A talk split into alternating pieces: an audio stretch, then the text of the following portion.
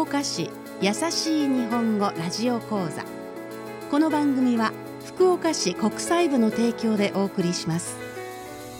皆さんこんにちは。DJ ともみと。DJ ダリルがお送りする福岡市優しい日本語ラジオ講座。この番組では日本語がまだよくわからない外国人の皆さんのために優しい日本語でゆっくりと話します外国人が日本で生活するときに知っておきたい情報をお知らせしますよ。今日は大雨や地震などの災害が起きて自分の家で生活できなくなった時に逃げるところ避難所についてのお話です。This program is for foreigners who haven't yet mastered Japanese. We'll stick to Yasashi Nihongo or kind and easy Japanese while speaking slowly so you can understand. On today's show, we'd like to talk about where and how you can find shelter after an earthquake or a flood. Okay, let's begin this very important lesson. 強い雨が長い時間降り続けると心配なことが洪水という水による災害です。雨が降って道路が川みたいになることがありますね。その水が建物の中にまで入ってきたら危ないです。洪水は家を流してしまうこともありますから。それじゃあ家にいることができないけどどこに行ったらいいの？そういう時はすぐに近所の公民館や学校などの決められた逃げるところへ行ってください。はい。大きい地震で家にいることができない時も同じです。逃げるところを避難所と言います。自分が逃げる避難所は知っておいた方がいいですね。避難所は洪水や地震が起きた時に自分の家で生活できなくなった人が行く場所です家の中が安全なら行かなくてもいいですよ。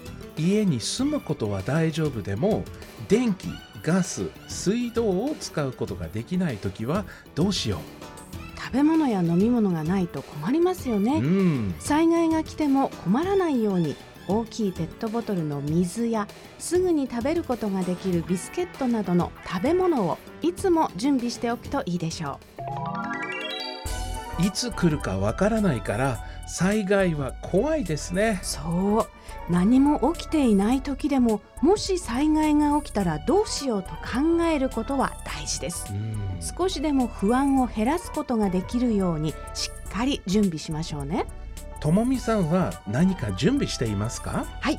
玄関に防災袋を置いています。災害が起きた時はすぐに持って逃げます。防災袋？何が入っている袋ですか？手で持つライトや手袋、うん。帽子マスクビニール袋やはい。ウェットティッシュなどを入れています、おー。防災袋はリュックサックでもいいですか、はい。災害の時は走って逃げるのでうん。重くならないようにね、はい、何を準備したらいいかはインターネットなどで調べてみてください外国人が福岡市で生活するときに知っておきたい情報をお知らせする福岡市優しい日本語ラジオ講座。今日は大雨や地震などの災害が起きた時に逃げるところ避難所についてお話ししました。災害で家にいることができないときは避難所へ逃げてください。最後に今日のラジオ講座の大切なところを復習します。